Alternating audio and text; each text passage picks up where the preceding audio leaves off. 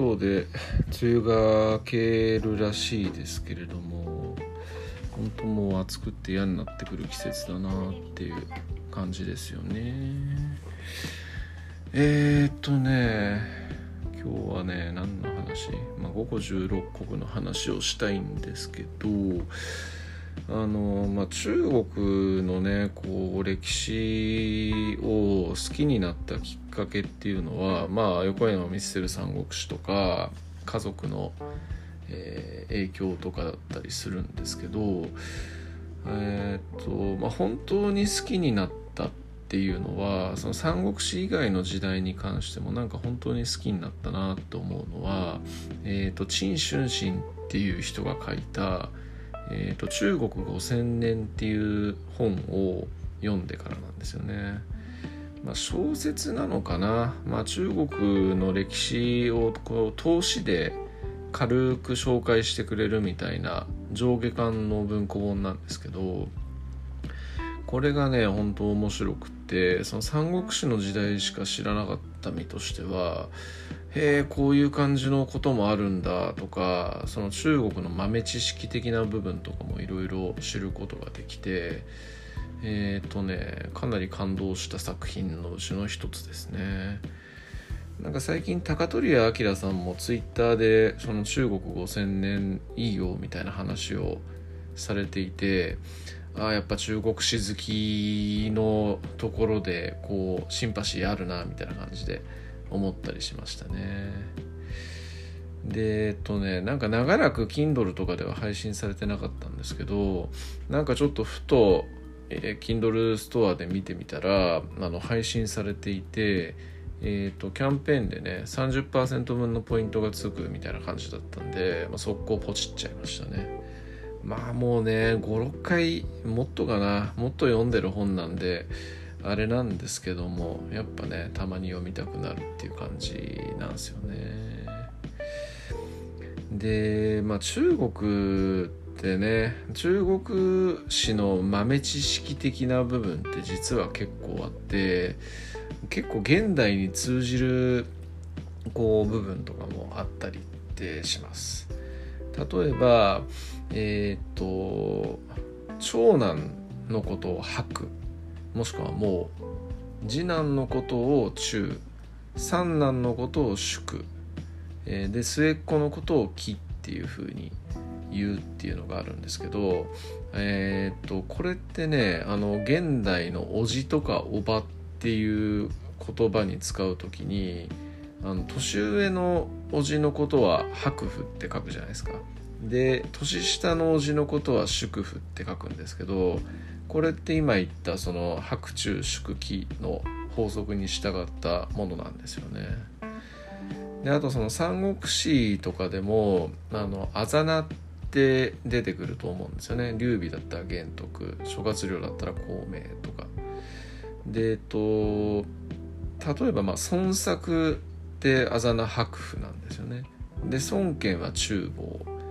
でえー、そういうところであ孫作は長男で孫権は次男なんだっていうことが分かりますし、えーとまあ、芝居中達っていうあざ名だと芝居はじゃあ次男なんだって分かりますし曹操猛徳とか馬長猛騎っていう人たちこれ猛っていう字も長男って意味なんでこの人たちも長男なんだっていうことが分かったりするんで結構豆ですよね。まあ、そんな知そんな豆知識もあったりしますあとはえっ、と山陰山陽って中国地方の、えー、区分け区分であると思うんですけど山の北は陰、えー、山の南は陽っていうようなそういう、えー、ものなんですよね。だからまあそうだな、えーとまあ中国の地名なんかでもなんとか陰とかなんとか陽って言って山の名前の、えー、後に陰がつくって言ったらそれはその山の北って意味だし山の南山の山に陽っていう字がつくったら山の南なんですよね。でこれもう一つちょっと話があって今度は川なんですけど川の川は今度は逆で川の北が、えー、陽なんですよねで川の南が陰なんですよだからよくそのなんだろうな、えー、Y 陰とか Y 陽とかっていう地域が中国史やってるとよく出てくるんですけどこれは Y 河っていう川があって黄河の支流なのかな。そこのえっ、と Y 陰って言ったらその Y 河の南っていう意味なんですよね。だからここであの陰と陽で普通日本人の感覚だと山陰山陽で陰が北で南が陽みたいなそんなイメージだと思うんですけどこれってね、えー、ちょっと川の場合だと話が違うっていうことで、えー、豆知識ですね。まああんま役に立つ知識なのかなっていう感じがするんですけれども。まあそんな感じです。でえっとまあ五個十六国時代の話をちょっとしたいななんて思ってるんですよね。えー、っとねやっぱもうカオスなんですよね。カオスな時代ってやっぱいいっすよね。その春秋戦国時代五個十六国時代五代十国時代。カオスっていうか、まあ、群雄割拠の時代か。別に春秋戦国時代はそんなにカオスではないのかもしれないですね、まあ、五個十六国時代はスーパーカオスな時代でこう、まあ、昨日も言ったようにえーとまあ、様々な民族が入り乱れて国を作りまくったっていう。時代なんですよね。えーとまあ、時代な、えーと、その時代の名前の五個十六国っていうのは昨日も言った五個、えー、京都、えー、血戦費、えー、帝京か、えー、その五個の民族が、えー、16個の国を作って割拠したよみたいなそういう意味合いの時代なんですけど、まあ、これ語呂がいいだけで、えー、と実は別にその16国だけじゃないんですよね。16国以上の国が入り乱れたし民族も多分5個の民族だけじゃないし、まあ、そもそも肝心の国っていう、まあ、肝心その中国人ですよねもともといた。中国人の国っていうのもめちゃくちゃいっぱいあったし、まあ、そもそもその秦が滅びたっていうふうに言いましたけど秦はえー、と滅びてないんですよねその洛陽と長安っていう河北あの中国の中心にある2つの二大都市を落とされましたけど南には健在なんですよだそこの洛陽長安が落とされた時に、えーとまあ、一部の皇族が南に逃げたんですよね。その三国志の、えー、呉の本拠地であった建公建業、まあ、当時はその呉の時代は建業って言ったのかな、えーまあ、その時代は建公そこに、えー、逃げて、えー、新しい新しいっていうかまあその秦の後を継ぐ国を作ったと。だからその河北江北だそのえー、長江の北には5個が割拠して16国を作ったけどその江南長江の南側っていうのは秦が引き続き治めていたっていう状況だったりします。でえっ、とまあ実えーと、5個16その秦を、えー、精神っていうんですけどその秦を精神を滅ぼした龍炎なんですがまあ、龍炎はその国を精神滅ぼしたすぐ直後ぐらいに、まあ、病死しちゃうんですよね。まあ、もう結構普通に年だったんで普通に天寿を全うしたんですけどでその後を長男が、えー、普通に継ぐ予定でで長男もまあ別に優秀な人だったらしいんですけどえっ、とまあ戦乱の中で、えー、生きる時代なんで、まあ、優秀なんですけどその勇猛な優秀さではなくて政治的な優秀さ思想的な優秀さ、えー、まあ治める政治が得意だったみたいなそういうイメージなのかな。そういうような人だったらしくって、えーまあ、野蛮性というかその方の民族にも持たれるような万世があんまりなかったみたいな感じなのかあんまり人気がなかったらしいんですよね。で、えー、その郷土の寄付を根強く持つ次男が兄貴を殺して、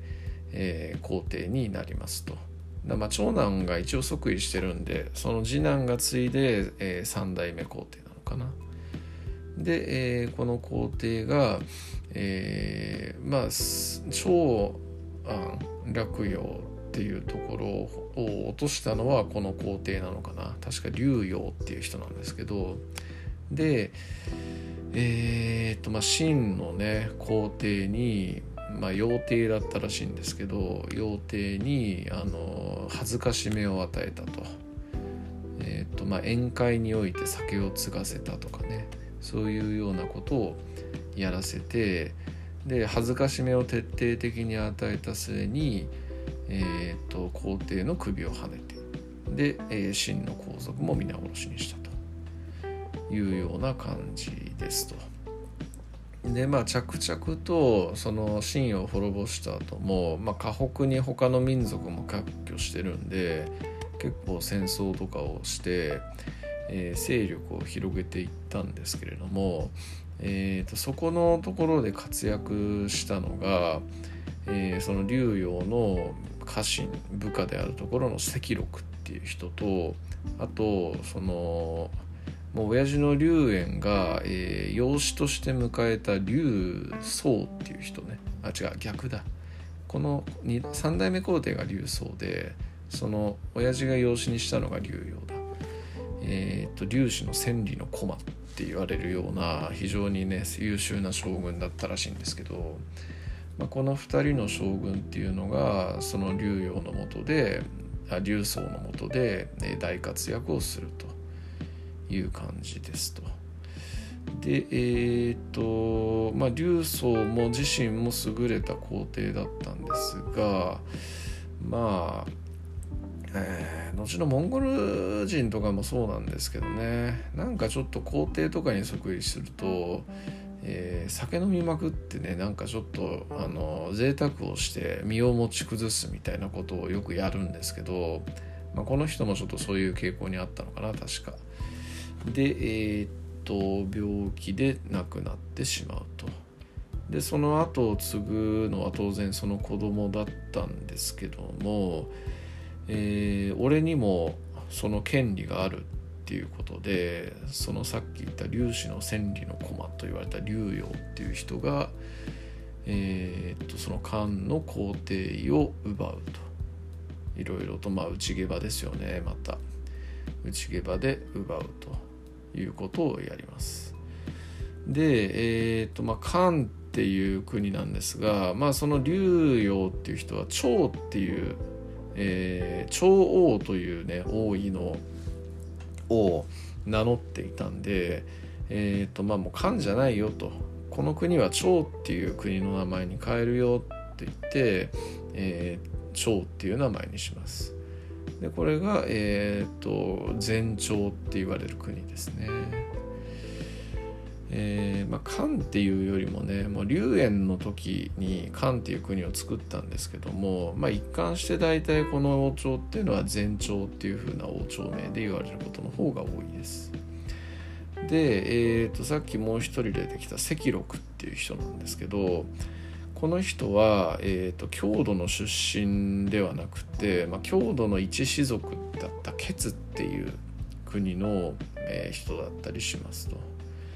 えー、でこの人はその竜陽に、えー、竜陽が即位した後しばらくは従っていたんですけれどもこの人自身がそのケツの王様みたいな立場だったんで、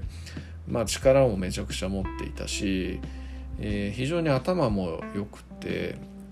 戦争も強いと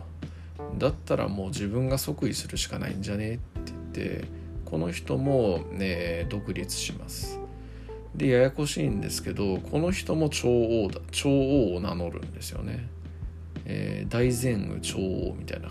感じで名乗るんですよ。でえー、っと最終的に10年間ぐらいその2つの長という国が戦って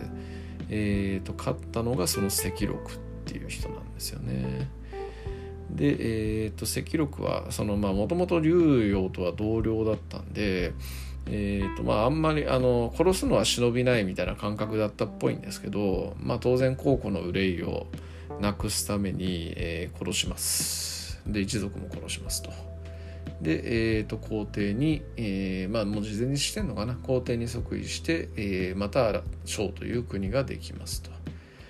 だけどもちょっと2つの趙っていう別の王朝が連続してできていて非常にややこしいのでえーとまあ、通常その歴史区分上では前朝と後朝っていう感じで、えー、区分けされるっていう感じですね。でこの赤禄っていう人がね非常にあの怪談師なんですよ。あの優れた人間っていうふうに言いましたけどもともとはね確かなんか奴隷出身とかの非常に低い身分出身の人だったはずです確か。でえー、っとまあ龍炎に見出されて徐々に頭角を現していってで、えー、強い権限強い力も持つようになり実績も上げでしまいには皇帝に即位するっていう感じなんですけど、えー、学問はねそんなに習ってたことも当然奴隷出身なんでなくて、えーと、確か字も書けない読めないっていう感じだったのかな。そういう感じなんですけど非常にやっぱりもともと地頭がいいしその好奇心なんかも旺盛だったのかな。だからそのいろんな歴史の話とかそういうのを聞いたり知ったりしてでそういうのに批評コメントなんかも出したりしてるんですよね。なんだっけな。確かその漢の酵素と同じ時代に生まれたら私は、えー、漢の酵素に使いたい。で漢の後武帝の時代に生まれたら、えー、後武帝と馬を並べて、えー、覇権を競いたい、えー、曹操芝居の都に関しては、えー、幼児を幼児、えー、婦人をたぶらかして天下を取った非常に卑怯な人間たちであるみたいなねそういう言葉なんかを確か残してたような気がします、まあ、結構な怪談師ですし優れた人で僕はね結構好きなんですよねこの人のこと。えーとまあ、ただその龍炎の時代からね、えー、仕えていた優秀な人だったんで、まあ、その龍炎が漢を作ってってからもう30年とか40年とかこの時点で経ってるんで、まあ、赤禄自体がねこう皇帝になって政治やろうってなった時にはもう結構なお年だったんで、えー、即位した後結構すぐ死んじゃうんですよねこの人も。で、えー、その後を継いだまたそこで内毛場というか、えー、後継者争いが勃発し、えーと、また今度その老い高養子高っていう関子っていう人が継ぐんですよね。まあ、虎って書くんですけど、まあ、その名の通りめちゃくちゃ強い将軍だったんですが、えー、とんでもなく残酷な人だったらしくて、まあこれ多分作り話だと思うし、まあ、古今東西もこの手の話めっちゃあるんですけどまあもうその辺のね町に繰り出してはとその辺の領民ぶっ殺しまくっただとか妊婦の腹を裂いて赤ん坊を取り出して笑っただとかそういう変なエピソードがあるような人ですと。でえっとまあそんな感じでねただまあ暴君だったらしいので、えー、この人も、えー、それに耐えかねたえー、っと養子に殺されちゃうんですよね。でこの養子がね、えー、肝心なんですよね。善敏っていう人なんですけど赤敏って名乗っていたんですが、えー、善敏っていう風に名乗り殺されたのかな？死んだ後にその息子とかを殺したのかな？ちょっと忘れましたけど。でこの善敏っていう人がねすごいことやるんですよね。その赤子を全員殺すっていうのはこれはもうよくある話なんですけどえー、肝心至上主義みたいなそういう政策のもとでその関氏が所属していた民族であるケツっていう民族を全員殺すみたいな浄化政策みたいなことをやるんですよね。ヒトラーかよって感じなんですけどでまあそんな感じで、えー、校長っていう国もめちゃくちゃはちゃめちゃになってでこの一応善ンっていう人が義っていう国を建てるんですけど、えー、まあ作ってから数ヶ月で滅びたんで16国には入っていないっていう国なんですよね。はい、でまあこのあと円とか秦とかそういう国につながっていくわけなんですけれどももう20分以上も喋ってしまったんで、まあ、こんな感じにしてしまいますか、まあ、次も午後16国の話するかどうかは分かりませんけども一応こんな感じです。ありがとうございます。